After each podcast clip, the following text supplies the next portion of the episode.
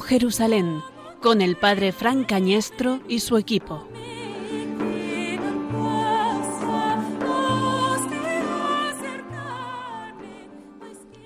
Cuando se cumplieron los ocho días para circuncidar al niño, le pusieron por nombre Jesús, como lo había llamado el ángel antes de su concepción. Cuando se cumplieron los días de su purificación, según la ley de Moisés, lo llevaron a Jerusalén para presentarlo al Señor, de acuerdo con lo escrito en la ley del Señor. Todo varón primogénito será consagrado al Señor, y para entregar la oblación, como dice la ley del Señor, un par de tórtolas o dos pichones. Había entonces en Jerusalén un hombre llamado Simeón, hombre justo y piadoso, que aguardaba el consuelo de Israel, y el Espíritu Santo estaba con él. Le había sido revelado por el Espíritu Santo que no vería la muerte antes de ver al Mesías del Señor.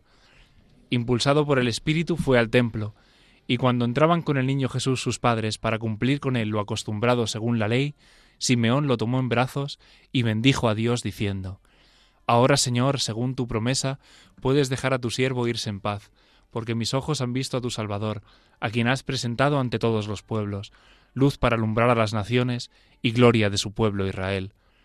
Su padre y su madre estaban admirados por lo que se decía del niño.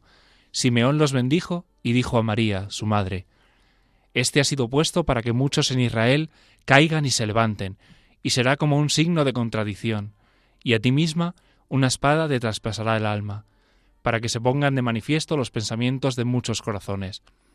Había también una profetisa, Ana, hija de Fanuel, de la tribu de Aser, ya muy avanzada en años.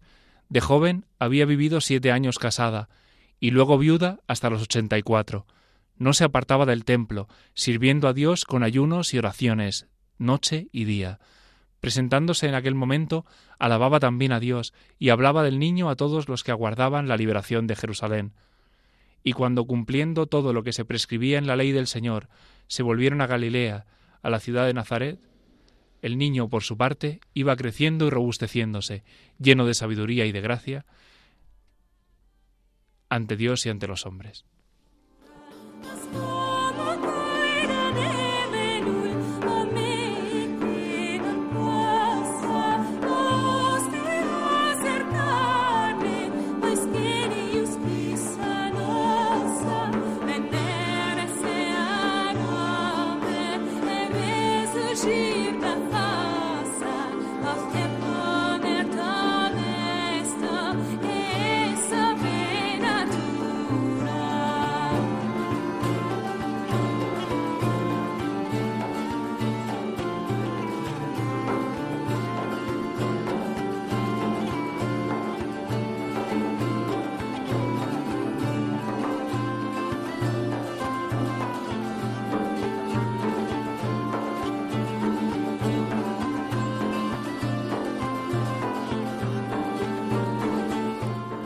Con gozo contemplamos esta noche la subida de la Sagrada Familia con Jesús en brazos a los 40 días de la Navidad, la presentación en el templo.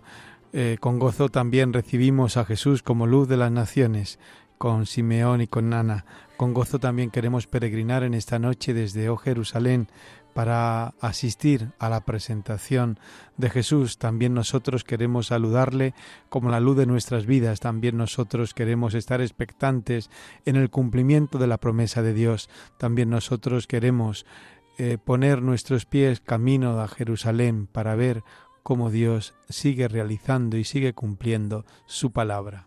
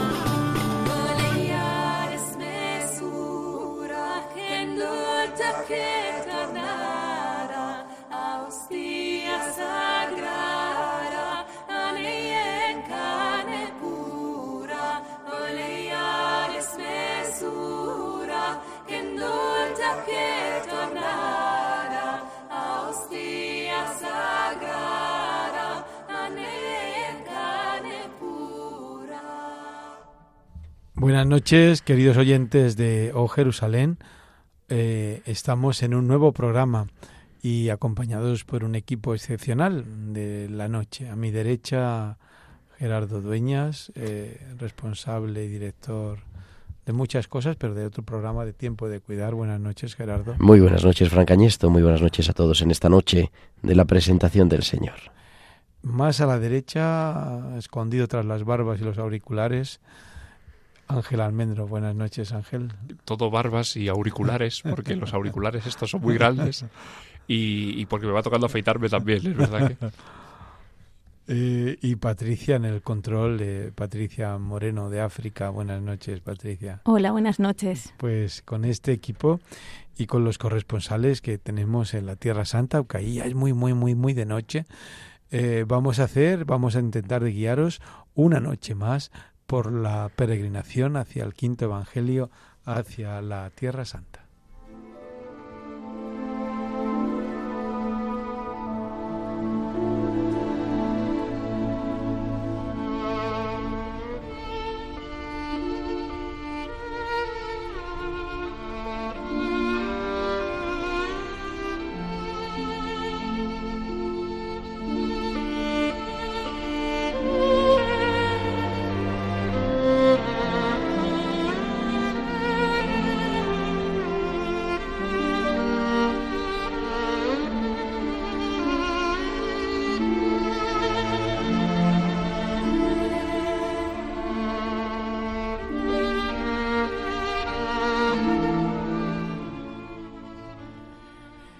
Gerardo, ¿qué programa tenemos esta noche? A ver, pues un programa famosa. Un programa interesante, como siempre. Vamos a repasar algunas noticias que han sucedido en la Tierra Santa, en la Iglesia en Tierra Santa, desde nuestro último programa, ya por el 4 de enero, a la espera de los magos de Oriente, si recuerdas, Fran.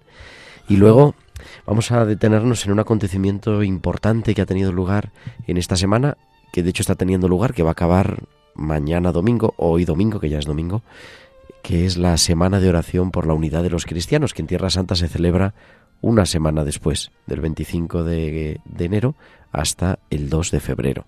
Y claro, es una oración especial por la presencia de tantas iglesias católicas y no católicas en la Tierra Santa y vamos a hacer un repaso también de todas ellas.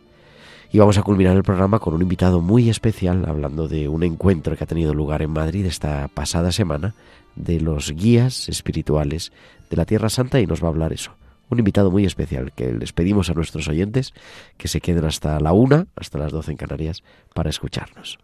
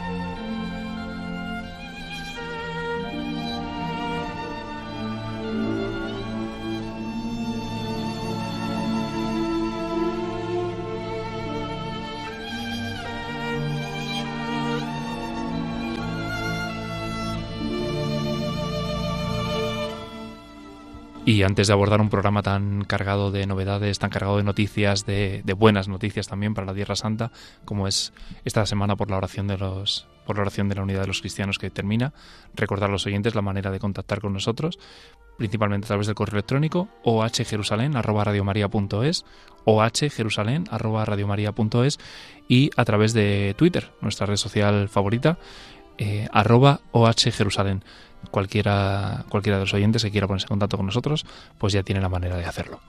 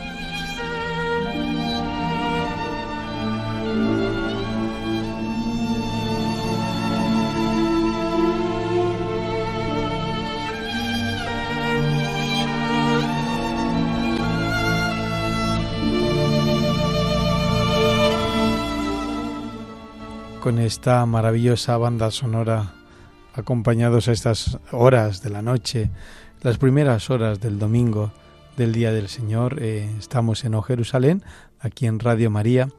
Eh, les habla el Padre Fran Cañestro y con todo el equipo, hoy con lo mejor del equipo, en vivo y, en, al otro lado de las ondas, al otro lado de, del celular, podríamos decir. Gerardo, vamos a repasar algo de las noticias pues de la Tierra Santa. por ejemplo, por ejemplo, por ejemplo, un diácono después de 10 años en Tierra Santa. bueno, ha sido ordenado ahora en estos días. Patriarcado latino, más allá de la custodia, claro. Bueno, ha sido un diácono religioso que se ha ordenado el ah. pasado sábado, el 26 de enero, eh, de los trapenses del monasterio de Latrun. Ah, claro. Latrun ahí está situado bueno, uno de los Emaús. Sí, uno de los Emaús, y además le llaman Latrún por el buen ladrón, porque los cruzados creyeron encontrar en ese pueblo la patria del buen ladrón que fue crucificado junto con Cristo, el primero invitado a entrar con él al reino de los cielos, y de ahí todavía conserva su nombre la población de hoy, Latrún. Ha sido ordenado el hermano eh, María Luis, como Luis María, podríamos decir, y de uno de los religiosos trapenses de ese monasterio y dicen las noticias ha sido ordenado por el administrador apostólico por Monseñor Pizzabala el pasado 26 de enero. Un mes de enero que ha estado lleno de reuniones y también con presencia de la Iglesia en España porque la primera semana de enero después de las Navidades, del 11 al 16 de enero, tuvo lugar el encuentro de los obispos europeos y norteamericanos eh, dedicados a la Tierra Santa. Ha viajado desde España el, arzobispo, obispo de la Seo de Urgel, señor John Enrique Vives, como representante de la Iglesia en España, de la Conferencia Episcopal Española y de tantos otros, y han tenido diversos encuentros a lo largo de esa semana para concienciar también de la situación de los cristianos de la Tierra Santa en todos los países. Y ha habido desde el último programa, el 4 de enero, el 7 de enero, un acontecimiento central, Ángel, que es la celebración de la Navidad de los ortodoxos. Eso es, eso es, porque el pasado 21 de enero, con motivo de la, de la Navidad Ortodoxa Armenia, pues Monseñor eh, Pizzabala, administrador apostólico del Patriarcado Latino, visitó al Patriarcado Armenio para eh, extender sus saludos a las autoridades eh, armenias. El arzobispo Pizzabala, acompañado por algunos sacerdotes de la diócesis, pues fue recibido por el patriarca ortodoxo armenio con motivo de la celebración de la Natividad.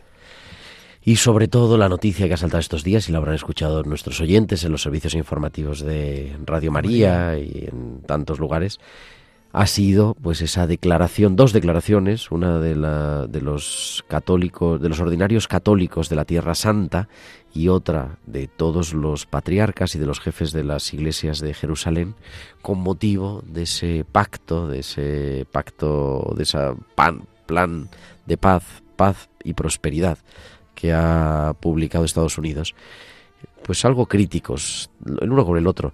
Los ordinarios católicos lo han publicado el día 29, el pasado miércoles, antes de, bueno, hace tres o cuatro días, el 29, y en el mismo sentido, al día siguiente, el 30 de enero, lo eh, publicaron todos los líderes de las iglesias cristianas en la Tierra Santa Ángel. Después de una cuidadosa consideración del Plan de Paz de los Estados Unidos de América en Oriente Medio, también conocido como el Acuerdo del Siglo, y después de examinar las reacciones de todos los interesados en el tema, nosotros, patriarcas y jefes de las iglesias de Tierra Santa, afirmamos nuestra firme postura a favor de lograr una paz justa y global en el Medio Oriente, basada en la legitimidad internacional y las resoluciones relacionadas de la ONU, de manera que garantice la seguridad, la paz, la libertad y la dignidad para todos los pueblos de la región. El plan de paz estadounidense anunciado el pasado en la pasada semana en la Casa Blanca, en presencia de los israelíes y en ausencia del pueblo palestino, nos invita a pedir a la Administración de los Estados Unidos y a la comunidad internacional que elaboren la idea de dos estados y la desarrollen de acuerdo con la legitimidad internacional, además de abrir un canal de comunicación política con la Organización para la Liberación de Palestina, el único representante legítimo del pueblo palestino reconocido internacionalmente, para garantizar que se cumplan sus aspiraciones nacionales legítimas también en el marco de una paz global y duradera. Es el comunicado de los patriarcas firmado por 13 de los patriarcas y líderes de las iglesias en Jerusalén, que de hecho además vamos a hablar ahora en la siguiente sección del programa de toda esa presencia cristiana de diferentes ritos, de diferentes confesiones, pero que todos se han unido para firmar este, esta declaración que acabamos de escuchar el pasado 30 de enero en la ciudad santa de Jerusalén.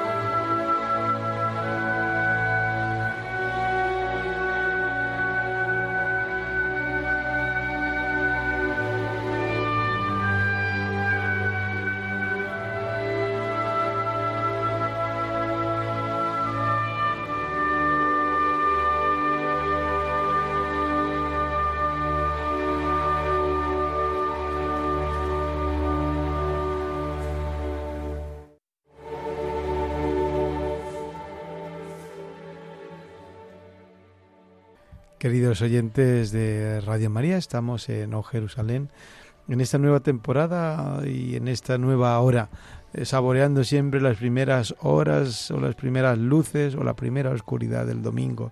Si se puede decir que un domingo es oscuro, porque el domingo es claro como el sol, por ser el día de la victoria de Cristo. y más este, que es el domingo de las candelas. Domingo de las candelas, la candelaria, Señor, el luz de las naciones. Así ha recibido Cristo pues con este equipo de Jerusalén maravilloso vamos a abordar lo que parece que todo sucede una semana más tarde en Tierra Santa. ¿Es una semana más tarde la Navidad o cuántas semanas más tarde? El 6, el día de la Epifanía. El 7 celebran los griegos, el 21 los armenios. La Navidad, y así van, ¿no? Pues con una semana también de retraso, o unas semanas de retraso, podríamos decirlo, también celebra la semana el octavario por la unidad de los cristianos. Ellos mostraron una inusual humanidad. Ese es el lema que en toda la Iglesia ha tenido la semana de oración por la unidad de los cristianos y que la Tierra Santa se ha celebrado Ángel del 29 de enero hasta hoy ya 2 de febrero. Recordarán los oyentes, nosotros en España cerramos la semana el día de la conversión de San Pablo, el pasado día 25, pero en Tierra Santa fue ese día el día que comenzó la Semana por la Unidad de los Cristianos. El, tema de la Semana por la Unidad de los Cristianos de este 2020 ha sido preparado por las eh, iglesias cristianas de Malta, en referencia a eh, la bienvenida al apóstol Pablo cuando eh, arribó a la isla de Malta. Ese versículo que nos, que nos decía hace un momento Gerardo, nos mostraron una humanidad poco común. Ha empezado la semana donde mejor se puede empezar, en la Anástasis y en el Calvario, en el Santo Sepulcro, la iglesia del Santo Sepulcro, y siempre, igual que se hace la iglesia en España, siempre hay una iglesia que acoge y un predicador que es el que tiene pues las palabras que alientan a esta oración por la unidad. Ha sido en este caso, eso, en la iglesia central del Santo Sepulcro y también con una parada en el Calvario el pasado sábado 25 de enero y fueron la iglesia griega ortodoxa los que el patriarca griego ortodoxo el que comenzó esta semana. Eh, posteriormente, el día, el día 26, domingo 26, fueron eh, los hermanos de la Iglesia Anglicana los que, los que recogieron el, testigo y acogieron esa, esa jornada de oración ese domingo 26 en la eh, Catedral Anglicana de San Jorge. El lunes 27 fue la Catedral Armenia, Armenia Ortodoxa de Santiago, en el barrio armenio, donde enfrente del seminario, de ese gran seminario, los que tuvieron esa celebración, una celebración llena de luz, una celebración, y vamos a poner en nuestro Twitter también, con todas las candelas y con esa imagen que se va repetido esta tarde ya y mañana en todas las misas en, nuestra, en nuestro país, que es esa idea de las candelas pidiendo para que Dios sea la auténtica luz que nos ayude a vivir con un poquito más de luz y un poquito más de encuentro entre unos y otros cristianos. El martes 28 de, enero fueron los hermanos luteranos de la Iglesia del Redentor, que está en la Ciudad Vieja, muy cerquita del, Santo Sepulcro, los que acogieron esta, esta jornada de oración. El día siguiente, miércoles 30, fue organizado por el, por el Patriarcado Latino de Jerusalén y fue el, patriarca el que presidió la celebración, pero tuvo lugar en un sitio precioso que es en la sala del cenáculo, en esa sala alta, en el lugar sobre lo que está ahora, recuerdan los cristianos la tumba de David, en ese lugar en el que ha pasado tantas vicisitudes, ¿verdad, Fran? Pero que nos recuerda el mismo espacio, el mismo punto en el que el Señor Jesús instituyó la Eucaristía. Y ahí fue esa celebración de este eh, jueves 30 de enero. Posteriormente, el viernes 31, eh, fueron los hermanos de la Iglesia Siria Ortodoxa, en la Iglesia de San Marcos, los que, los que acogieron esa, esa jornada de, oración. Esta mañana, o esta, perdón, esta mañana, esta tarde, hoy, a las 5 de la tarde, ha tenido lugar en la iglesia de los etíopes, estos que están en el tejado del Santo Sepulcro, pero que tienen otra iglesia en la calle de los Profetas, en Jerusalén Este, los que han acogido la celebración. Y mañana domingo concluirá concluirá en la iglesia de la Anunciación de los hermanos eh, católicos griegos, que está muy cerquita de la puerta de Jaffa. Que hemos tenido la ocasión, Fran y yo, de estar ahí celebrando con ellos. Sí, justamente una celebración muy bonita y a la vez también muy, muy diversa de la nuestra habitual, ¿sí? Porque eso nos da paso a hablar de esa presencia cristiana en Jerusalén, presencia católica de muchos colores, pero también la presencia de otras iglesias no cristianas, de diferentes ritos, de diferentes procedencias. Son un montón las iglesias católicas que hay en la Tierra Santa y vamos a, con la ayuda de nuestro querido Ángel Almendro, a escucharlas en un momento.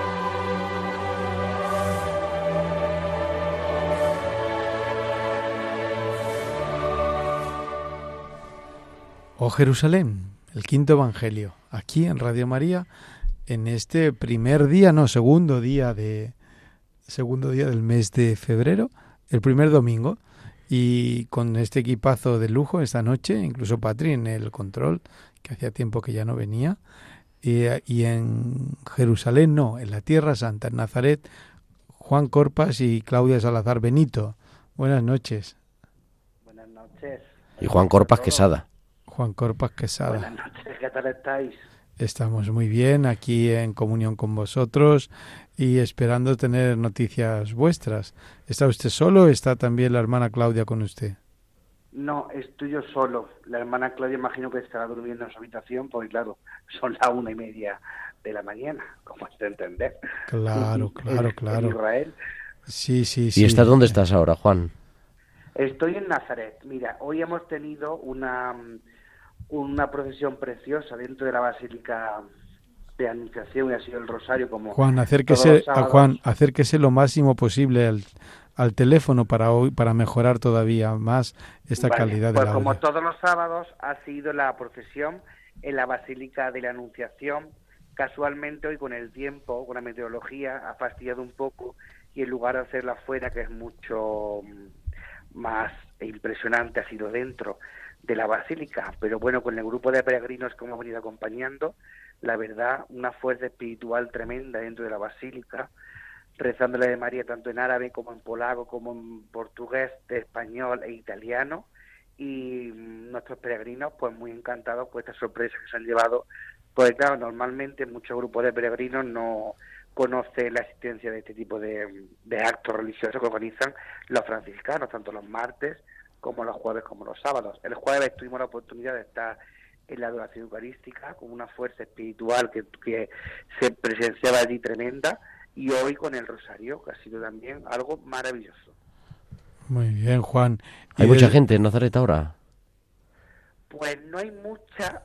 Mm, se nota que en la época en la que estamos, la semana pasada había menos, pero esta semana parece que hay un poquito más. No hay una exageración de peregrinos, se está cómodamente, no hay mucho aturrullo, es decir, se está bien, se está bien.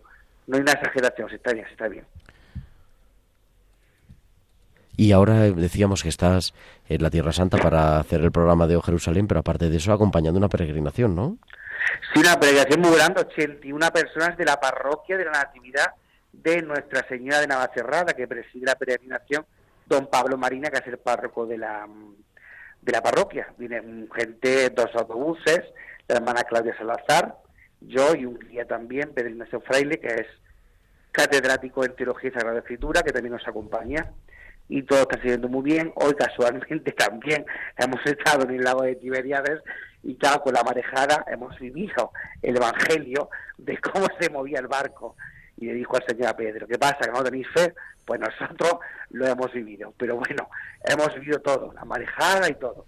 Pero ha sido un día muy lleno y muy maravilloso, porque nos, ha dado tiempo a hacer todo, hasta una adoración en Magdala, en, una sala que se llama una capilla, la capilla del encuentro, hemos hecho una adoración privada para nosotros, de media hora con el Señor, la presidía el párroco, don Pablo, y mm, muy bien, la gente, todo el mundo muy contento, y nosotros, como cristianos católicos y acompañantes de grupo que somos, también muy contentos que estábamos. ¿Quién os ha acogido en Magdala, Juan? Pues nos ha acogido una de las voluntarias, porque claro, casualmente don Juan Solana no estaba hoy, el padre Arturo Díaz tampoco estaba, pero bueno, Magdala de aquí a tres meses ha hecho un desarrollo bastante importante porque ya han, abierto la casa de peregrinos, que realmente es un hotel, porque mm, las instalaciones son magníficas, hay cada vez más peregrinos alojándose en este sitio y claro, ya el centro cada vez tiene más vida. Al principio empezó como una zona arqueológica de excavaciones y hoy en día ya se ve la vida que tiene la zona aquella. Hay una zona arqueológica además de, primer nivel de excavación, con esa de sinagoga. primer nivel del siglo I, la única sinagoga del siglo I que existe en Israel, porque no existe otra, Cafarnaúm no. Con Cafarnaúm solamente está la base, la otra sinagoga romana, pero la única sinagoga del siglo I es Magdala con esa piedra maravillosa en el centro que reproduce el arca, lo que era el templo, el templo de, de Jerusalén. Pues muy bien, Juan, pues muchas gracias. ¿Mañana dónde vais, Juan?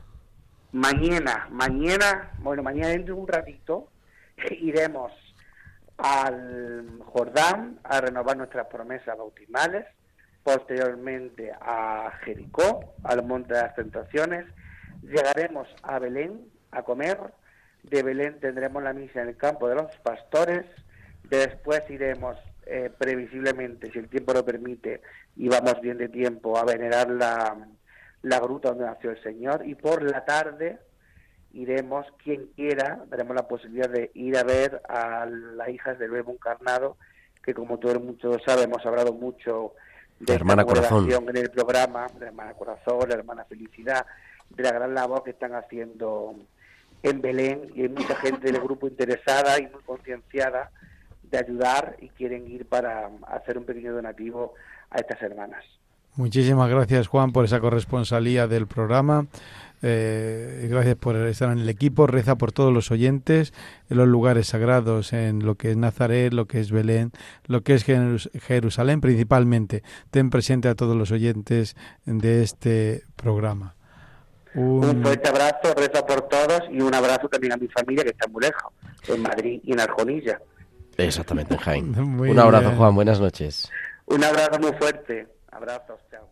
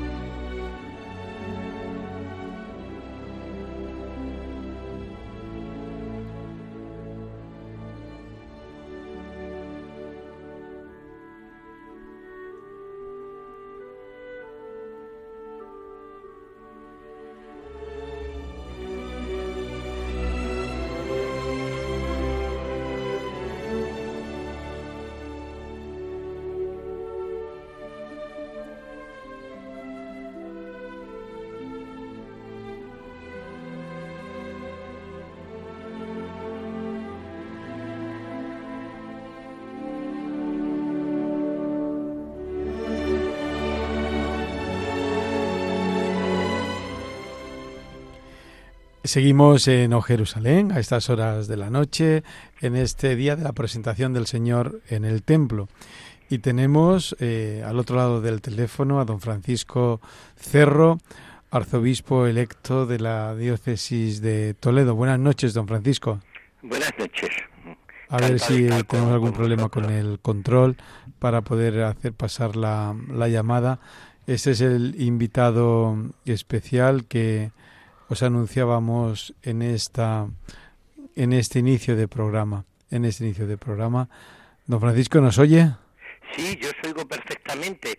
Intuimos que, que, nos puede oír, pero perfectamente. Ah, perfectamente. Yo te oigo muy bien, te oigo muy bien, perfectamente, Francis. Ah, ¿sí? ah, bueno, bueno, bueno. Pues nada, encantado de tenerle con nosotros esta noche aquí.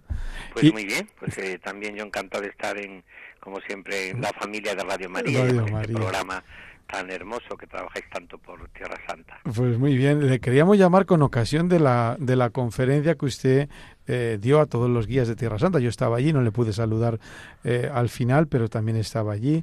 Eh, ¿Usted también ha sido guía de Tierra Santa, don Francisco? Bueno, llevo yendo a Tierra Santa prácticamente desde el eh, 85, casi todos los años, y he viajado muchísimo y he tenido, sí, por lo tanto, he sido animador y guía de, de muchísimos grupos. Eh, cuando llegué a mi diócesis de Coria Cáceres, hace, eh, va a ser 13 años, lo primero que hice fue, pues siempre, todos los años, el, el, el poder eh, realizar un, una peregrinación a Tierra Santa, convencido del bien que hace, convencido de que, de que es el quinto evangelio y convencido de, de que realmente es una oportunidad de, de, de podemos decir, de vivir en, en el lugar donde estuvo Jesús y donde realmente hay muchas posibilidades de, de tantos y tantos encuentros impresionantes con, con el Señor. Yo creo que, que en ese sentido eh, soy un entusiasta de Tierra Santa y, y siempre que puedo me escapo, siempre que puedo. Sí, aunque es la patria espiritual de todos los cristianos, es la iglesia madre de todos los cristianos, eh, nos decían en aquella reunión que estuvo usted allí presente, presidió usted, eh, que había dificultades también con los guías, que hay dificultades porque es más la población que pide, o son más los peregrinos que, que hay que a veces que los sacerdotes eh, o que los religiosos no que, que, puedan atender. Quizás no esté como muy extendida la conciencia de, de la importancia de guiar una peregrinación, ni a, a lo mejor ni los religiosos o los sacerdotes, ni a lo mejor en los obispos, se puede decir así, o es una temeridad esto. Bueno, yo creo que hay ahora mismo, gracias a Dios, una, una podríamos decir, un, una situación nueva a la hora de peregrinaciones a Tierra Santa, y es que lo contaban allí muchos de los de los guías y muchos de los que van habitualmente a Tierra Santa, que realmente es impresionante la cantidad de peregrinaciones que hay. O sea, ha sido un desbordamiento. No sé, que me comentaba que, que, que tenían, no sé si eh, en distintos lugares 60 o 70 peregrinaciones en unos cuantos meses. O sea, que realmente es eh, un desbordarse eh, el, el, momento, podríamos decir, de que muchísima gente quiere ir a Tierra Santa. Gracias a Dios, porque es, eh, yo creo que es el viaje y la peregrinación de tu vida, ¿no? Sin lugar a dudas es la peregrinación de tu vida. ¿Qué ocurre? Que me parece que fue muy buena esa reunión porque se descubrió que, claro, Tierra Santa, si no tiene un buen guía espiritual, es decir, si no hay una persona, ahí están por supuesto la, eh, los franciscanos con la custodia que realmente lo bordan de lo bien que lo hacen, también tantísimos guías como vimos en aquel momento que hacen una, una magnífica labor. Pero es verdad que si a veces eh, se va a Tierra Santa y no tienes la suerte de, que un buen guía te oriente espiritualmente, te, te, que sepa pues por lo menos eh, lo que lo que lo que significa el Evangelio, lo que significa eh, la doctrina de la Iglesia, lo que significa un profundo encuentro espiritual, o sea, lo que significa un guía espiritual, yo creo que sí que, es verdad que, el, que la peregrinación puede por lo menos no dar todo el fruto que debería, que tiene que ser siempre un, un fruto, podríamos decir, de, de, de, que, de que sea un momento importante para nuestra vida de fe, para nuestra vida de madurez cristiana y para nuestra vida, incluso, como yo diría, poner casi, casi, casi paisaje a nuestra fe, que es lo que se hace sobre todo en, en Tierra Santa. Es importante esto que dice don Francisco. Buenas noches, soy Gerardo Dueñas. De, de peregrinar, ¿no? Porque no es solamente ir a visitar, no se trata de comprar un billete de avión a Tel Aviv y dar una vuelta por el Santo Sepulcro, sino que sea una auténtica peregrinación. Y nos ha ocurrido, además, eso, a veces en peregrinaciones de encontrarnos, recuerdo bajando en los taxis del, del Tabor, que son compartidos con otra gente, sí, diciendo, ay, pues hemos estado en Caná, pero claro, no hemos podido renovar el matrimonio porque no venía nadie con nosotros. Claro. Esa importancia de, de yo. Yo tuve la experiencia primera cuando recién llegado aquí a la diócesis de Coria Cáceres. Yo recuerdo que una, una enfermera, una vez que fui a visitar a un enfermo al hospital, decía yo ya, don Francisco, no espero a una peregrinación de ustedes, que sé que la van a hacer, porque yo tengo mucho interés en, y he, me, me, he metido en, en, en, internet, me he metido en primero, voy con lo primero que encuentre, tal y cual. Y cuando vino, me vino a visitar y venía muy quemada. Me decía, no hemos tenido a veces ni misa los domingos, me comentaba. Es decir, porque, porque no había guías espirituales o porque también, dice, muchos lugares pues no dejaban, porque fuese todo más económico, lo que sea, aparentemente, te dejaban una, a veces un, eh, un, folio y tú lo que hacías allí era, decían ellos, lo que hacías era pues prácticamente que te aviases, o sea, que a ver, a ver cómo te, con eso te, te podías un poco eh, pues situarte en donde estabas. Pero claro, una no tiene que ver con una peregrinación, peregrinación donde está cuidado todos los elementos esenciales de, de, de lo que significa los lugares de Jesús, donde hay un, profundo, realmente me parece una profunda eh, experiencia de, de, estos, de estos lugares como una peregrinación de encuentro con, con Jesús que, que, está ahí en la historia, en el tiempo, en, y que está ahí, que también se descubre verdaderamente en muchos momentos eh, con una vivencia muy grande. Yo creo que es una oportunidad eh, única de evangelización para los que para los que vamos allá, pero sobre todo si tienen en cuenta esos guías que tienen que estar eh, preparados y tienen que saber pues pues por lo menos de teología, de escritura, de espiritualidad un poco y que es una peregrinación, que no es un viaje más donde pues no porque tiene tiene su propio ingrediente que como no se le dé eh, no sale la paella. Como no está el ingrediente de unos cuantos elementos y fundamentalmente es el guía espiritual a veces pues puede pasar lo de esa enfermera que me comentaba muy enfadada que es que ni se había enterado me decía ni me he enterado. Y don Francisco, no solamente, no sé si estará de acuerdo, pero como obispo tantos años que ha organizado peregrinaciones diocesanas o también eh, peregrinaciones de parroquias, no es solamente el fruto personal, sino también el vínculo que se crea dentro de la parroquia, dentro de la diócesis, el poder peregrinar juntos. Eso, eso es magnífico. Yo creo que yo he tenido una experiencia en ese sentido todas maravillosa de crear. Nosotros, fruto de la primera peregrinación, fuimos a Emaús, que normalmente es un lugar donde no se suele ir mucho, pues está pegando a Ramala, una ciudad un poco más difícil o conflictiva.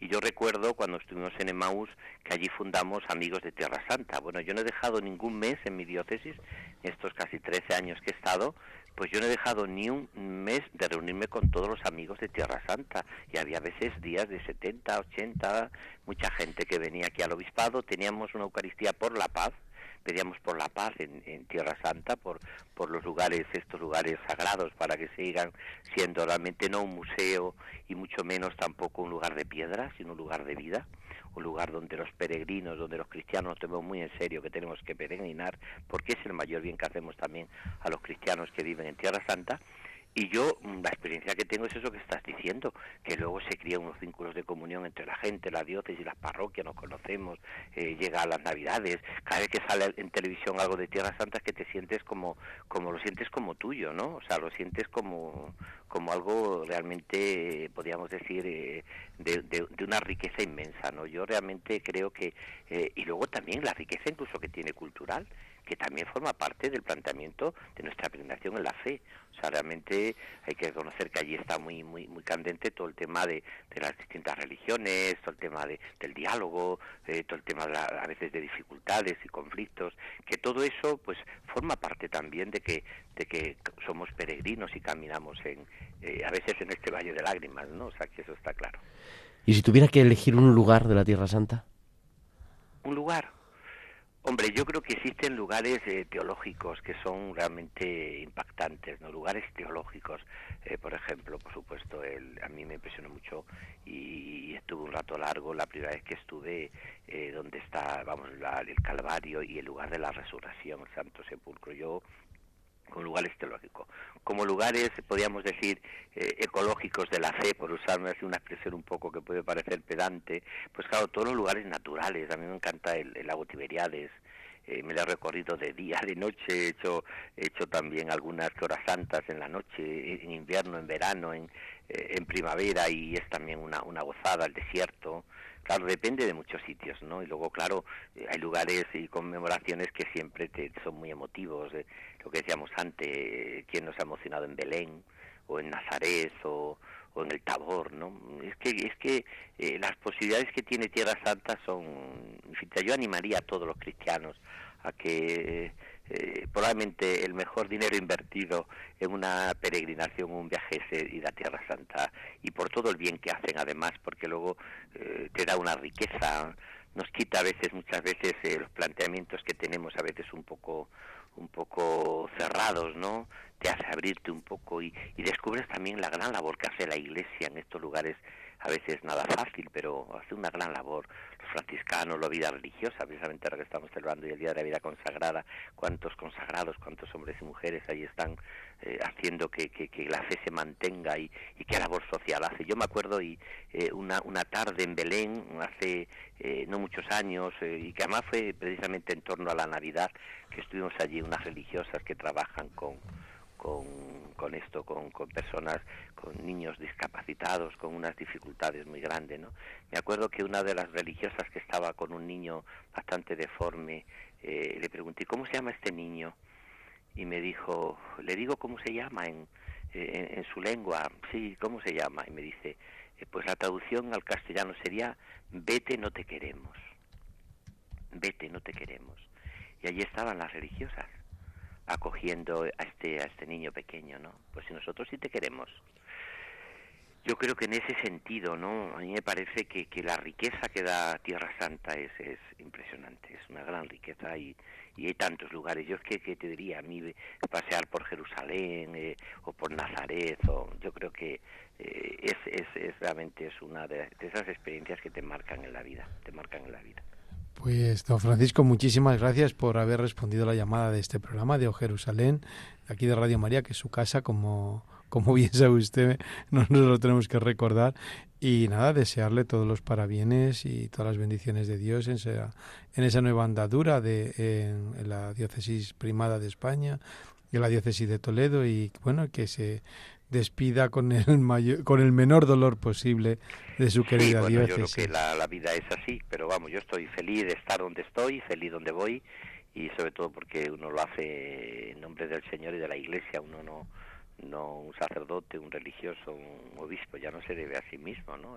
Donde Dios te envía, pues allí vas y ya está. Y, y eso sí, te, os prometo que seguiré desde la querida archidiócesis de Toledo trabajando por Tierra Santa, porque eh, es algo que, que, a mí me, me, me, me lleva, lo llevo en el corazón y porque creo que hace también mucho bien abrirnos a otras, a otras queridas eh, eh, iglesias como, como están pasando de sus dificultades y que nosotros con nuestra presencia hacemos un bien inmenso. Pues muchísimas gracias, don Francisco.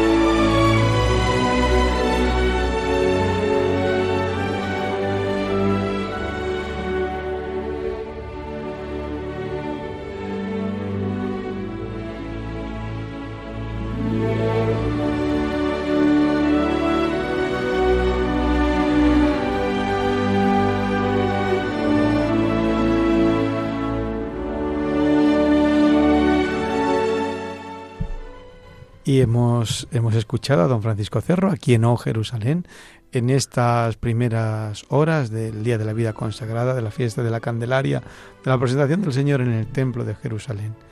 Decíamos, Gerardo. La actualidad manda, y entonces hemos conectado con Nazaret, después con Coria Cáceres, donde su obispo nos ha atendido, pero teníamos pendientes, cierto, de esa presencia cristiana que hay en la Tierra Santa y de manera especial los diferentes ritos dentro de los católicos. Que algún día explicaremos que hoy solo enumeramos. Sí, porque al final la Iglesia Católica no solamente está compuesta por la Iglesia Latina, que es la que conocemos en España, que es la, la eh, nuestra, digamos, a la que pertenecemos, sino que hay otras 23 iglesias orientales que también conforman... 23, Ángel. 23 en el conjunto de la iglesia, no en, no en Tierra Santa. En Tierra Santa tenemos la presencia de eh, otras eh, seis iglesias católicas junto con la iglesia latina, junto con el Patriarcado Latino de Jerusalén. Podemos citar el Patriarcado Armeno Católico de Jerusalén, podemos citar el Patriarcado Greco-Melquita de Jerusalén, el Vicariato Maronita, el Exarcado Sirocatólico de Jerusalén. Algún día explicaremos bien qué es eso de exarcado, qué es eso del patriarcado, porque quizá algunos oyentes no. Esta iglesia en concreto es anterior a la propia rito latino. El patriarcado es el arzobispo y el exarcado es el obispo. Así, así, así. por una, una primera aproximación. Sí, el, vicariato caldeo y luego debemos hacer una mención a la, a la custodia franciscana de Tierra Santa, aunque sea propiamente eh, la Iglesia Latina, digamos, tiene una presencia eh, muy importante la custodia franciscana en Tierra Santa. Pues eh, vamos a ir concluyendo nuestro programa, el mm, segundo del año, el primero de febrero y Gerardo, ¿cuándo tenemos nuevo programa? Pues tenemos siempre en cuatro semanas, así que nos tocará el último día de febrero, el 29 de febrero. el 29 de febrero cuando don Francisco ya sea arzobispo. Sea arzobispo titular. posesión. Bueno, en realidad será 1 de marzo, porque es a las 12 de la noche. Pero bueno, la noche del 29 de febrero al 1 de marzo, a las 0 horas del 1 de marzo, aquí estaremos, que será ya primer domingo de cuaresma. Agradecemos muchísimo la presencia de todos los miembros de este equipo aquí, tanto de Juan eh, La Tierra Santa, eh, de Patricia al Control. Ángel, buenas noches. Buenas noches, padre. Gerardo, buenas noches. Muy buenas noches y nos escuchamos enseguida. Enseguida nos escuchamos en breve. Dios les bendiga siempre a través de la Virgen María. Feliz y santa noche.